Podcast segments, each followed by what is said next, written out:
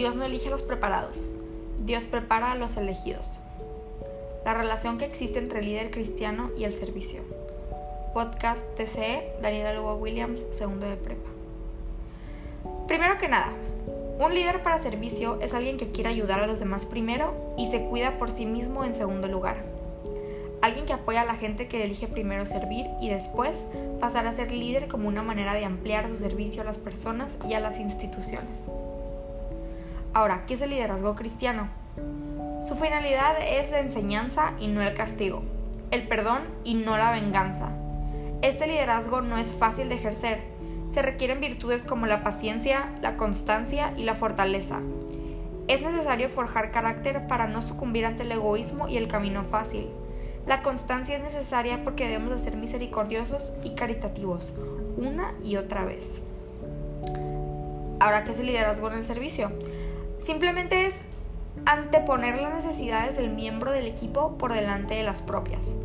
Y una de sus cualidades de un líder de servicio es la capacidad de influenciar a otros, tomar decisiones importantes, identificar necesidades que hay en su alrededor. De hecho, el líder de servicio se considera el primero entre un grupo de iguales. O sea, él no se considera a sí mismo por encima de aquellos que lidera. En cambio, él es primus inter pares, que en latín significa primero entre iguales. Es decir, él ve a quienes lidera como compañeros a los cuales enseñar o de los cuales aprender. Está dispuesto a liderar a otros con el fin de alcanzar una meta común, pero no cree que siendo líder lo hace mejor que los demás. Y el líder cristiano, por otro lado, debe tener en cuenta que las personas a las que dirige son fines en sí mismos y no medios, los cuales pueden ser utilizados y después desechados. La finalidad de este tipo de líder debe ser el servicio y no el aprovechamiento de las personas que tiene a su cargo. En mi reflexión personal en qué relación existe entre el líder cristiano y el líder de servicio es que simplemente estás estás poniendo a trabajar tu personalidad como líder, que una personalidad de líder siempre es auténtica, por algo la gente los busca o por algo la gente dice, yo quiero que tú me representes. Y aparte tener esa humildad de no considerarse superior.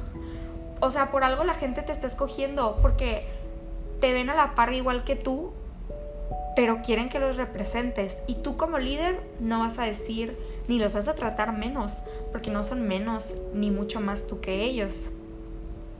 Entonces, siento que si eres líder y te apasiona y sabes qué es lo que Dios quiere para ti, hazlo.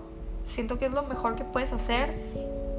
Y si es tu vocación, pues qué padre, ¿no? Llenarte de, de eso que, pues, a pesar, o sea, que a final de todo es para los demás. O sea, un líder, como ya acabo de decir, antepone sus propias necesidades para ver las necesidades del prójimo.